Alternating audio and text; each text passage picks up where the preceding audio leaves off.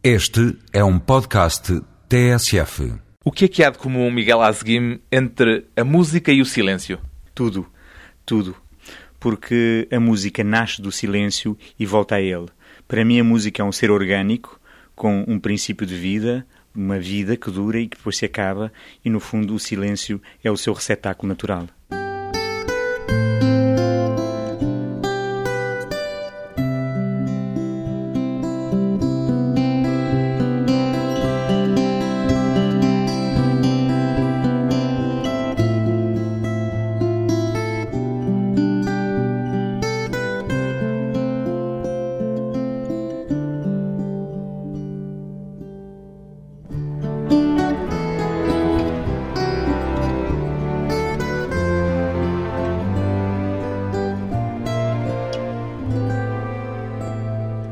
Miguel Azguim, 43 anos, músico, à procura de quê na música? Da beleza, da originalidade ou de outra coisa qualquer, Miguel Azguim?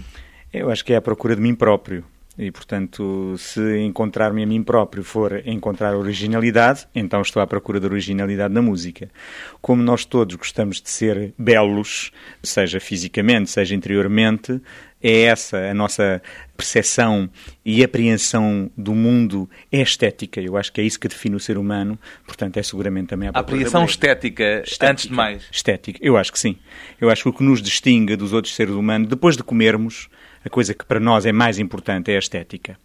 E por todas as voltas que lhe queiram dar, eu acho que acabamos sempre aí. Há quem diga que há música demais no mundo, concorda? Eventualmente. O problema da música é que não há uma música, há muitas músicas. E também, curiosamente, ao contrário de outras artes, muitas vezes as pessoas estão muito confundidas sobre o papel da música. Há um papel para a música? Há. Eu acho que há um papel, porque nós, todos seres humanos, não quer dizer que seja uma função do tipo que existe nas culturas populares. Estou a pensar na música africana, ou mesmo aqui, se formos atrás dos montes ou à beira, determinadas músicas que têm um sentido de ritual e que se realizam ou se produzem num momento específico, com uma determinada função sociocultural que tem a ver com o desenvolvimento da comunidade. Que papel é esse, então, na sociedade urbana de hoje, de correria? É o papel da comunicação. Quer dizer, qualquer artista, penso eu, o seu objetivo é comunicar. Se ele não tiver interesse em comunicar, não será um criador e, portanto, o ato de criação pressupõe comunicar. E isso não implica que estamos a criar para o público, não. Eu, o meu entendimento é que estamos a criar para nós próprios. Antes de mais, para o próprio? Eu acho que sim. É uma necessidade vital, interior, é como a sede. Portanto, para mim é uma necessidade vital. Nada me pode impedir de criar. Ora bem, Miguel Azguim é compositor e percussionista. É esta a ordem dos fatores? Ou seria mais correto dizer primeiro percussionista, só depois compositor?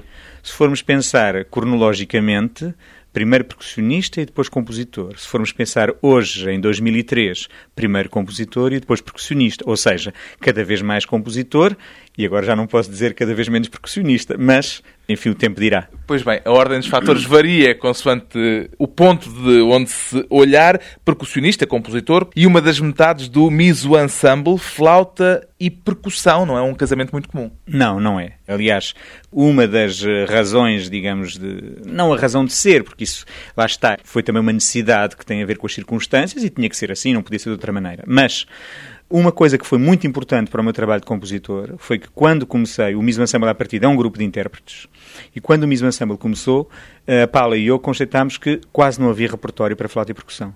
E, portanto, havia necessidade premente de criar um novo repertório para flauta e percussão. E nasceu o compositor E em Miguel certa medida nasceu o compositor. Eu, no fundo, penso que já lá estava, porque já nos tempos, antes do Mise Ensemble, quando eu tocava jazz, eu sempre quis tocar um jazz, digamos, criativo, não queria tocar os temas dos outros, queria tocar os meus próprios, queria sempre fazer originais, e, portanto, muitas vezes tinha uma certa dificuldade, e, portanto, eu acho que sempre foi uma coisa que sempre esteve latente. Conhece alguma formação como a vossa, um duo de percussão e flauta?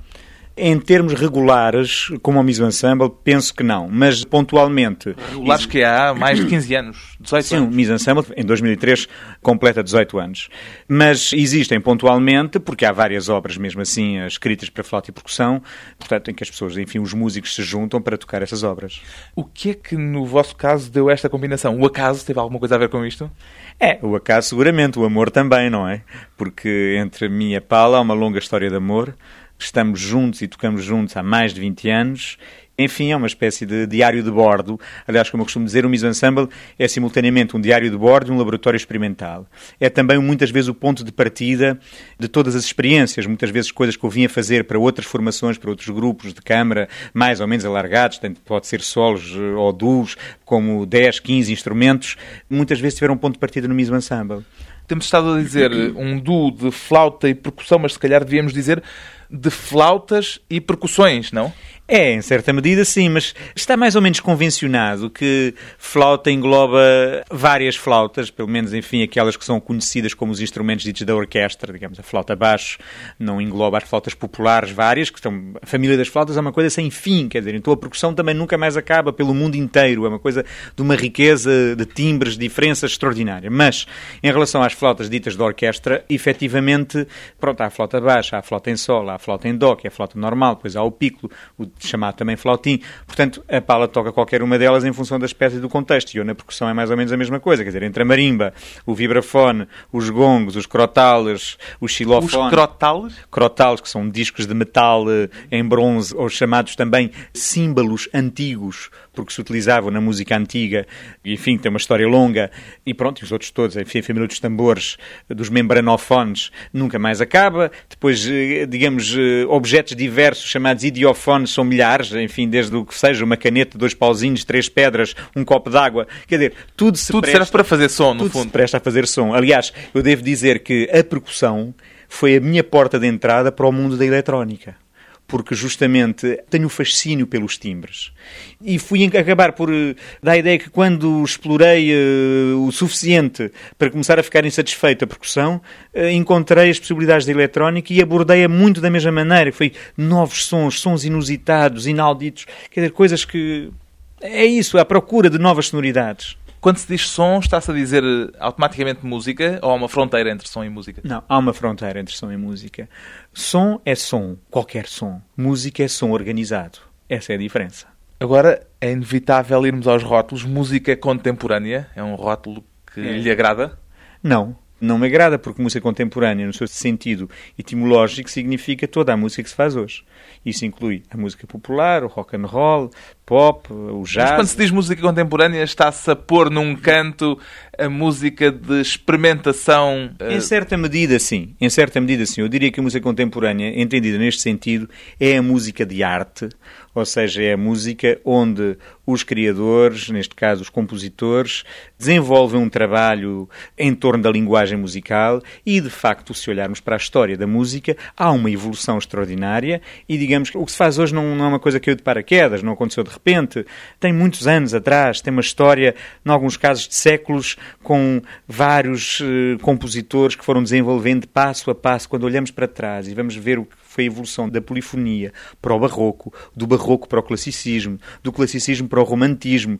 E quando chegamos ao final do século XIX, com o Wagner, em que, digamos, se explorou tudo o que era possível em termos da chamada tonalidade, tinha de sair para algum lado. Tinha que sair para algum lado. E, portanto, o século XX é um bocadinho. Os compositores no século XX ou retrocederam, porque não encontraram caminho de saída e, portanto, retrocederam e voltaram ao passado. Eu penso que essa não é a atitude correta, porque acho que os artistas, em qualquer área, têm uma responsabilidade histórica, que é de andar para a frente. Ou escolheram a porta de emergência. Exatamente. E, portanto, na maior parte dos casos, há necessidade de encontrar outros caminhos. Esses caminhos às vezes são difíceis, não são coisas fáceis, porque encontrar outro caminho não é só encontrar uma nova linguagem e uma estrutura coerente. Não, é preciso depois comunicar essas descobertas e é preciso que essas descobertas sejam aceitas sejam, digamos, há uma, por um lado uma validação artística por si só e, em segundo plano, há uma validação pela própria sociedade. Isso, aliás, é o drama dos artistas de todos os tempos, não é? Os artistas mal reconhecidos ou não reconhecidos de todo. O caso do Mozart, quer dizer, que é paradigmático, toda a gente já conhece a história, não é? Enfim, uh, morreu na miséria, vala comum, enfim, desgraça total, e hoje é tido como o paradigma, não é? Pois bem, além dos dramas artísticos, do projeto artístico, há os dramas e o projeto editorial. Além do Miso Ensemble, há a Miso Records, uma etiqueta que se prepara para lançar quatro CDs com a música de Miguel Azeguim, que vai reeditar os dois discos do Miso Ensemble, um outro de percussão solo. O que é que há de comum nestas gravações todas? Há de comum que eu estou lá metido nelas todas, não? Como é que tencionam fazer com que o mercado absorva sete discos de uma assentada. Bom, não, não vão sair todos ao mesmo tempo, não é? Agora vão sair três. Vamos fazer duas reedições. Mesmo uma... assim é obra. Eventualmente, mas nós devo dizer que estamos há alguns anos a adiar este momento por falta de disponibilidade porque temos tido, felizmente, tanto trabalho, sobretudo no estrangeiro, temos andado sempre num virote de um lado para o outro, que entre a atividade do mise-ensemble, o meu trabalho de compositor, digamos, sentido mais restrito para outras formações, e mais várias atividades de produção, e sobretudo ligadas à Associação Cultural, a Miso Music Portugal, tudo isso, portanto, a Miso Records é um bocadinho da Miso Music Portugal, depois uh, o Festival Música Viva é outro bocadinho. Anda tudo ligado. Ah, esses bocadinhos estão todos ligados, é óbvio que tem a ver com um projeto global e é um projeto que nasceu da necessidade, digamos, imperiosa de resolver uma série de questões de produção que em Portugal são de facto lacunas graves. E, portanto, as coisas nascem daí. Portanto, estes discos têm sido adiados sistematicamente e agora vão sair três, e depois a seguir serão mais três, e depois sairá mais outro na primavera. Já estamos a ouvir em fundo a água a correr, uma das peças do Miso Ensemble, Água ou Maré, nome de pedra quer apresentar-nos brevemente esta peça que escreveu para um moinho, não foi? Exatamente. Isto foi uma peça encomenda da Câmara Municipal do Seixal para o Moinho de Maré de Corroios, que é um espaço, digamos, museológico extraordinário, porque vem desde o tempo do Dom Nuno Alves Pereira, e nós fizemos uma peça que, in situ, para já tem que ser in situ e in tempora, ou seja, tem que ser feita com a lua, está dependente da maré, não pode ser feita em qualquer dia, porque se não houver maré, não pode haver, porque o moinho tem que funcionar ao mesmo tempo, portanto, para flauta, percussão, com textos do próprio moleiro do moinho e fragmentos do Finisterra do Carlos Oliveira, que é um poeta absolutamente, para mim, notável, e depois com tratamentos em tempo real do som da água, temos microfones ao pé da água, portanto aquilo tudo se conjuga para uma espécie de harmonia industrial ou universal. E é extraordinário. É esta a harmonia da água ou maré. Sentado no osso de baleia, para ser mais exato, na secção média da espinha dorsal de uma baleia, 51 cm Duas vértebras abrem-se como as pás, as asas na hélice. Bastante afastadas, permitem que os cotovelos se apoiem nelas. Pondo o caderno em cima dos joelhos, consegue desenhar. Não tarda muito, a chuva de verão vai obrigá-lo a entrar em casa. Osso de baleia, textura de madeira podre. Exposta à arma, à ilusão sem apodrecer.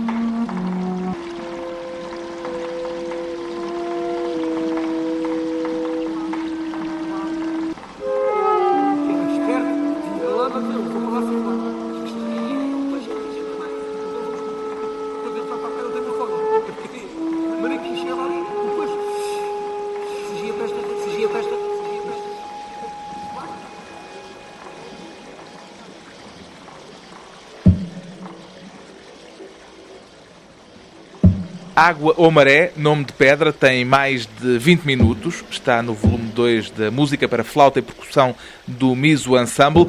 Depois de uma pausa curta, regressamos com Miguel Azguim, a música, mas também a poesia.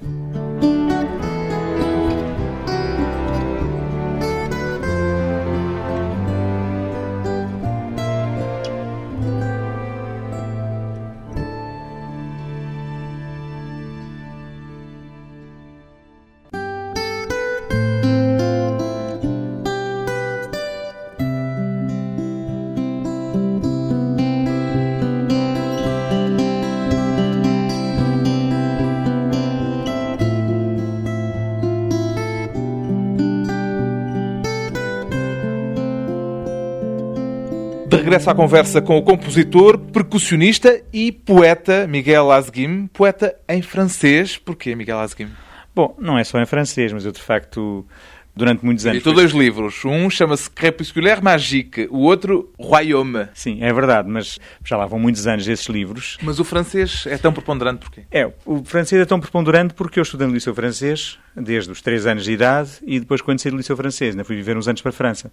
De maneira que fui daquelas pessoas completamente apanhadas pela cultura francesa e, sobretudo, em termos de literatura, foi a primeira literatura francesa aquela que eu conheci e, portanto, isso marca muito. Quer dizer, é diferente na adolescência, quando se tem 13, 14 anos, que eu aí eh, foi um período em que começou essa efervescência poética. Com 13, 14 anos, marcou-me definitivamente. Portanto, a poesia portuguesa veio a posteriori, já adulto. Já agora, Azguim é nome ou pseudónimo? Azguim é pseudónimo. E Azguim tem algum significado oculto por trás não, não, do próprio não. som? Não, Azguim mantém-se em segredo e não tem nenhum significado que não seja o próprio som. A música vem antes da poesia? A música em certa medida, sim, veio antes da poesia. E foi o percurso típico, aulas de piano, solfejo, por aí adiante? Sim, mais ou menos, quero dizer. Eu, como sempre fui uma pessoa muito curiosa e muito interessada por várias coisas, enfim, com um certo ecletismo, que aliás prezo muito e que reafirmo, porque acho que para mim tem sido uma fonte de riqueza e de enriquecimento, e de facto a música eu comecei por tocar para fazer solfejo, depois toquei flauta, toquei música barroca durante vários anos,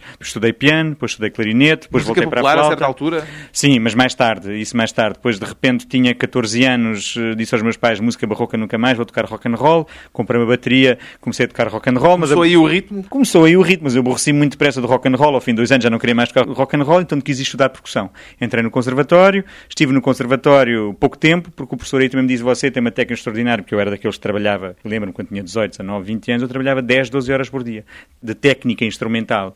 E, portanto, tive que ir para a França e para a Alemanha estudar, porque nessa altura o curso de percussão era um curso livre e não havia condições. O interesse pelo ritmo é inato ou adquirido? Ah, não sei, quer dizer, é aquelas coisas que se costuma dizer. Qual é o primeiro instrumento? É o ritmo. Também se diz que a flauta é milenar, desde os encantadores de serpentes, sei lá, em todas as tradições existe uma flauta ou algo similar, uma espécie de apito. De maneira que é difícil de saber o que é que está primeiro. Isso tem a ver com aspectos psicológicos que eu não estudei profundamente. Qual é o seu instrumento de percussão favorito, preferido? Hoje em dia são os instrumentos de teclas, o vibrafone, a marimba. A marimba, temos aqui uma ao lado. Temos aqui um, exatamente. A marimba que tem um som muito característico. Tem, aliás, a marimba é um reaproveitamento ocidental para a música ocidental, vindo das de orquestras marimba, seja da América Central, seja da África, e portanto tem um triste.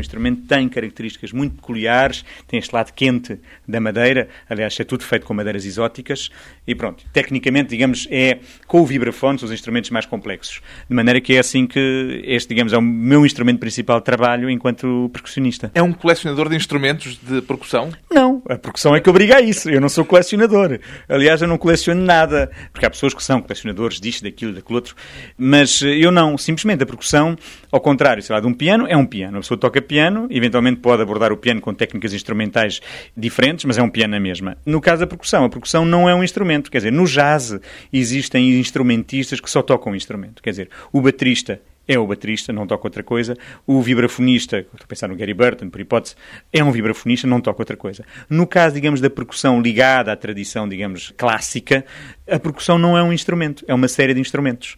Aliás, foi isso que me interessou e, portanto, em função, e gosto dos Supria esse é. lado, essa necessidade do ecletismo. Exatamente, quer dizer, o tambor é um tambor, o metal é um gong, aquele um tambor, eh, sei lá, se for um tambor chinês, eh, tem características muito diferentes, mas eu de repente for para o metal, para um gong, por exemplo, já temos outra coisa que não tem nada a ver.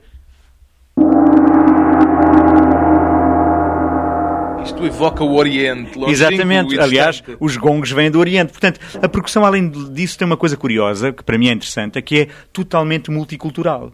E, por exemplo, o vibrafone.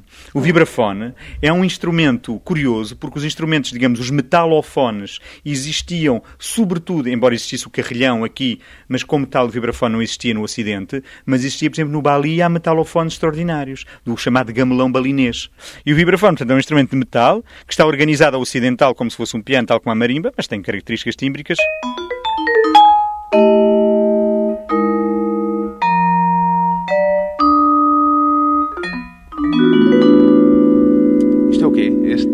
Bocadinho era uma improvisação livre? É, isto é uma improvisação livre, é apenas assim uma, umas notas, uns acordes, uh, só para dar a ouvir o timbre do vibrafone. A improvisação livre é tão livre assim? Não.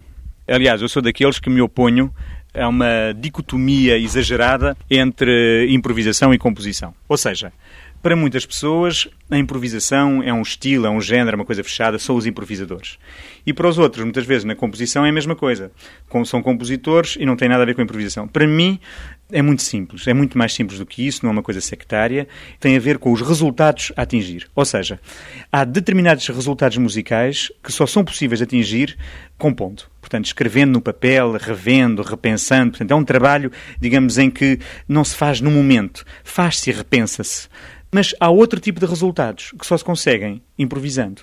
Que são, digamos, nós na nossa cabeça criamos uma grelha, digamos, de opções, uma espécie de base de dados de possibilidades, e no momento presente, no momento chamada composição imediata, para arranjar um outro sinónimo para improvisação, de repente escolhem certas opções em vez de Vai outras. daí, criou em alternativa ao conceito de improvisação o de indeterminação, é disso que está a falar. Em parte, sim, mas o conceito de determinação hoje está ligado a um momento histórico muito particular e, portanto, que tem conotações distintas da improvisação. O sobretudo o que eu quero dizer é que, para mim, não existe separação entre composição e improvisação, para além da necessidade de obter resultados musicais distintos. Isso é que os distingue, não é porque é um grupo de improvisadores ou porque é um grupo de compositores. Para mim, isso não é irrelevante. Outro conceito de música viva. Organizou no mês passado em Coimbra mais uma edição do Festival Internacional Música Viva. Este título sugere que, além desta música viva, haverá uma música morta. Claro. É evidente, quer dizer. Qual é essa outra? Para morta? mim há dois tipos de música morta. Há a música dos compositores mortos,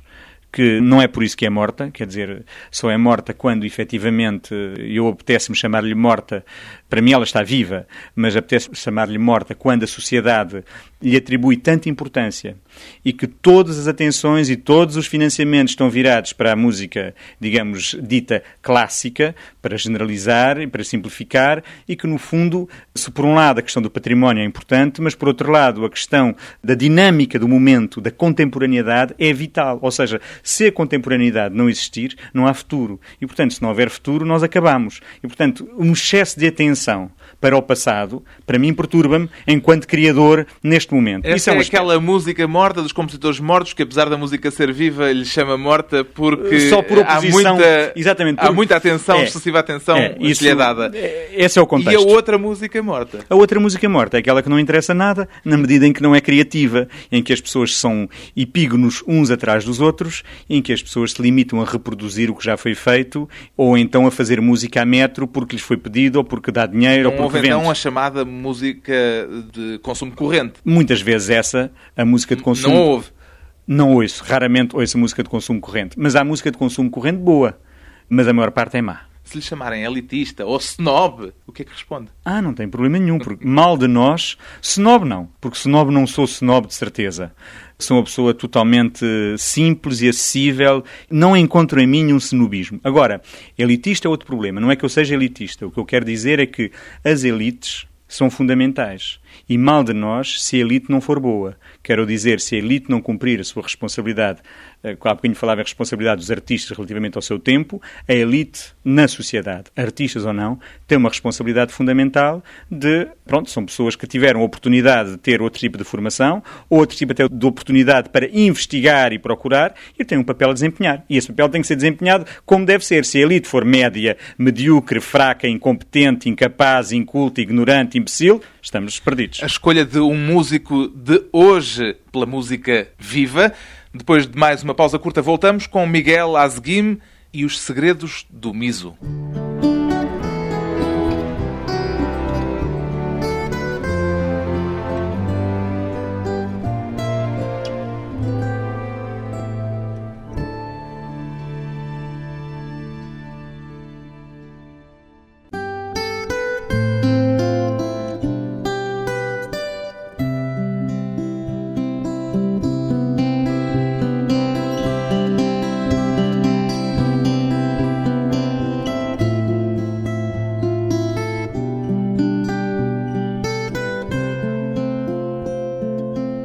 Convidado hoje para a conversa pessoal e transmissível, um dos elementos, dos dois elementos do, do Miso Ensemble. Ainda faz Miso, Miguel Azguim? Não, já não. De facto, o MISO foi um ponto de partida. Lembro há muitos anos de falarmos sobre isso. E a ideia era, numa altura em que a música que nós queríamos fazer tinha todas as portas fechadas, havia que viver de alguma coisa. E o miso, portanto, que significa pasta de soja fermentada, que é um alimento tradicional do Japão e da Coreia também, enfim, dos países do Extremo Oriente. É um país riquíssimo em proteínas, isto e aquilo. E como nós temos uma alimentação fundamentalmente vegetariana, embora não exclusivamente, o miso era um componente, digamos, nutritivo indispensável. Como Lembro-me em que há uns Portugal- 15 anos, no final dos anos 80, o Miguel Azguim dizia-me, acreditava que lá para o ano 2000, era assim que dizia na altura, o miso seria tão comum como a batata. Porque é que afinal ainda não é? Não, afinal não é. A batata é muito comum, e o miso não tanto. Mas o miso, de facto, é um produto com propriedades excepcionais. Ainda lhe continua a haver aquelas propriedades místicas como chegou a ver? Continuo, continuo a ver, só que, enfim, não produzo miso de todo, mas consumo miso regularmente e, portanto, a palavra miso, ainda para mais, em Portugal não tem nenhum significado, digamos, parece um nome de fantasia, mas tem um som agradável. Enfim, mantivemos o miso e, digamos, o miso tem-se estendido, não se estendeu com a batata, mas em termos de atividades culturais, o miso, de facto, estendeu-se da forma mais extraordinária, porque do Miso Ensemble passámos à Miso Records, como editora, da Miso Records passámos ao Festival de Música Viva e, por necessidade da produção, criámos depois a Associação Cultural Miso E não Music consta que Portugal. haja por aí nenhuma Batata Ensemble, nem nenhum Não, Batata Records. Exatamente, portanto, isso não se desenvolveu, mas em termos culturais o MIS desenvolveu-se muitíssimo. E- Provavelmente as pessoas que nos estão a ouvir, apesar daquela breve explicação há instantes, não saberão. Estarão a perguntar agora de que raio é que eles estão para ali a falar. O miso é algo de comum ou é algo de tão longínquo como de facto o nome parece indicar? não? Não, não. O miso depende das pessoas. Hoje em dia, numa sociedade cada vez mais multicultural, em qualquer restaurante japonês se encontra miso e se encontra caldo de miso. Numa dieta fundamentalmente vegetal, o miso tem eh, uma percentagem de proteínas e de enzimas e, portanto, proteínas, portanto, os aminoácidos todos, mas além disso, de enzimas e outras propriedades, enfim, que como produto fermentado que é, que são importantes, quer dizer, que tem uma função como em parte o vinho tem, como o queijo tem, em termos de uma série de micro-organismos O Miguel sabe isto tudo porque chegou a investigar ao ponto de fabricar, de fazer. Sim, só que já estou muito desatualizado, não é? Já lá vão muitos anos, entretanto, dedico-me exclusivamente à música e à poesia e a produzir algumas coisas e de maneira que não eh, perdi completamente. Os meus argumentos já não são muito fortes. Chegou a ter, a certa altura, até o desejo de financiar a música com a produção de miso. É, a ideia era, porque a música era difícil de se autofinanciar, pois que se arranjasse uma indústria para financiar a música, que no fundo era uma espécie de projeto de mecenato antes do projeto de mecenato, para si próprio. Não resultou. Qual é o paralelismo entre o miso e a música? Nenhum, para além de. Já nenhum. Hoje em dia, nenhum, quer dizer, para além de ter ficado o nome, e obviamente há coisas que ficam, quer dizer, está ligada à minha maneira de ver o mundo, é a mesma hoje que era há 20 anos, mesmo se a prática, em alguns aspectos, se modificou, no fundo tem a ver com as mesmas coisas. Continua a haver muito de oriental, por exemplo, na música que compõe e naquilo que toca? Em parte, sim. Eu estive há pouco tempo na China fazer um concerto e houve música minha que foi tocada por um grupo chinês na grande sala de Pequim, que é o Beijing Concert Hall, e numa entrevista que dei para o jornal eh, em Pequim, diziam-me a sua música é muito oriental porque respeita o som. Respeita o som? O som. O que é que isso quer que é que dizer? quer dizer? Quer dizer que, no fundo, para além de todas as especulações intelectuais que se possam fazer na elaboração e na organização dos sons, como eu falava há pouco, música era som organizado, e esta é uma citação do Edgar Varese, respeitar o instrumento, respeitar a técnica dos instrumentos, respeitar o som, ou seja, ter em conta que há um aspecto perceptivo que vai existir e que, portanto, esse aspecto perceptivo tem que ser controlado mesmo e não só apenas o aspecto conceptual a nível da escrita. Portanto, isto não é muito fácil de explicar em, em três palavras, mas no fundo a ideia é essa. E daí que há no Oriente muito, aliás, a relação com o silêncio é muitas vezes tocar uma nota e depois deixá-la Deixá-la viver. Viver, Há um lado orgânico, deixá-la viver, ficar e muitas vezes, enquanto não se sentir a necessidade profunda, ou seja, o silêncio não é uma coisa assustadora. E para o Ocidente é. Cada vez que há ausência de. Portanto, silêncio é a ausência de música. Quando não é. Silêncio é continuação da música. Por isso que o John espaço. Cage é uma das suas referências. Em parte, sim. Obviamente, o John Cage estava marcadíssimo pela filosofia oriental e, em particular, pelo budismo zen. E é óbvio que, do ponto de vista estético, o John Cage não é uma referência para mim. Ai não? Não. Do ponto de vista estético, aquilo que ele faz, eh, interessam outras coisas, não tem a mesma atitude do que ele, mas em termos de uma certa atitude, ele foi de facto um precursor, um pioneiro, colocou, digamos, muitas vezes os pontos nos is, relativamente a uma certa prática da corrente na altura e que marcou profundamente tudo o que se tem feito até agora. Quem já ouviu os tambores japoneses, por exemplo, não pode deixar de se lembrar deles ao ouvir o seu disco de percussão a solo, este que está agora para sair. Há também aí essa influência? Há alguma. Eu acho que há alguma porque há um lado para já físico, excessivo, eu diria radical, nas minhas propostas, no meu CD. Soa-se muito a tocar como toca naquele disco, aliás, o disco é ao vivo. Na maior parte, sim. O disco foi gravado ao vivo na Fundação Gulbenkian e isso, de facto, soa-se bastante. Digamos, é fisicamente uma coisa desgastante pelos tipos de instrumentos. Aliás, eu escolhi, o disco tem seis ícones, como eu lhe chamei, e cada ícone, com exceção do último, é, digamos, é apenas um instrumento. Ou são só peles, ou é só madeira, aliás, uma dorna de miso. O primeiro ícone é uma dorna onde, há 20 anos atrás, nós fazíamos o miso. Foi a única que não foi utilizada, portanto, a madeira está boa, ficou seca, etc. E, portanto, o que eu utilizo, e é uma coisa extremamente, digamos, pobre do ponto de vista do timbre, é apenas uma madeira percutida com os paus, portanto, havia que tentar fazer alguma coisa daquilo. E, pronto, e há outras propostas que eu acho que, de facto, têm a ver com um bocadinho com o Oriente, mas não só. Mais uma vez, eu acho que sou fruto da... O ecletismo. Há um ecletismo, acho que nós cada vez mais... Mas o ecletismo pode ser visto num bom sentido, é no sentido de abertura, de respeito pelas outras culturas, não de apropriação ou de domínio, mas de aprendermos com elas, tal como nós temos coisas para ensinar aos outros. E, portanto, há aqui uma, uma ideia de troca, de intercâmbio, que eu acho que é fundamental aliás, para a continuação do mundo, seguramente. Que ícone destes eh, seis ícones é que nos deixa para a despedida? É, pode ser o último. Que despedida. é o variado, o eclético. É o eclético, é o que tem timbres diversos.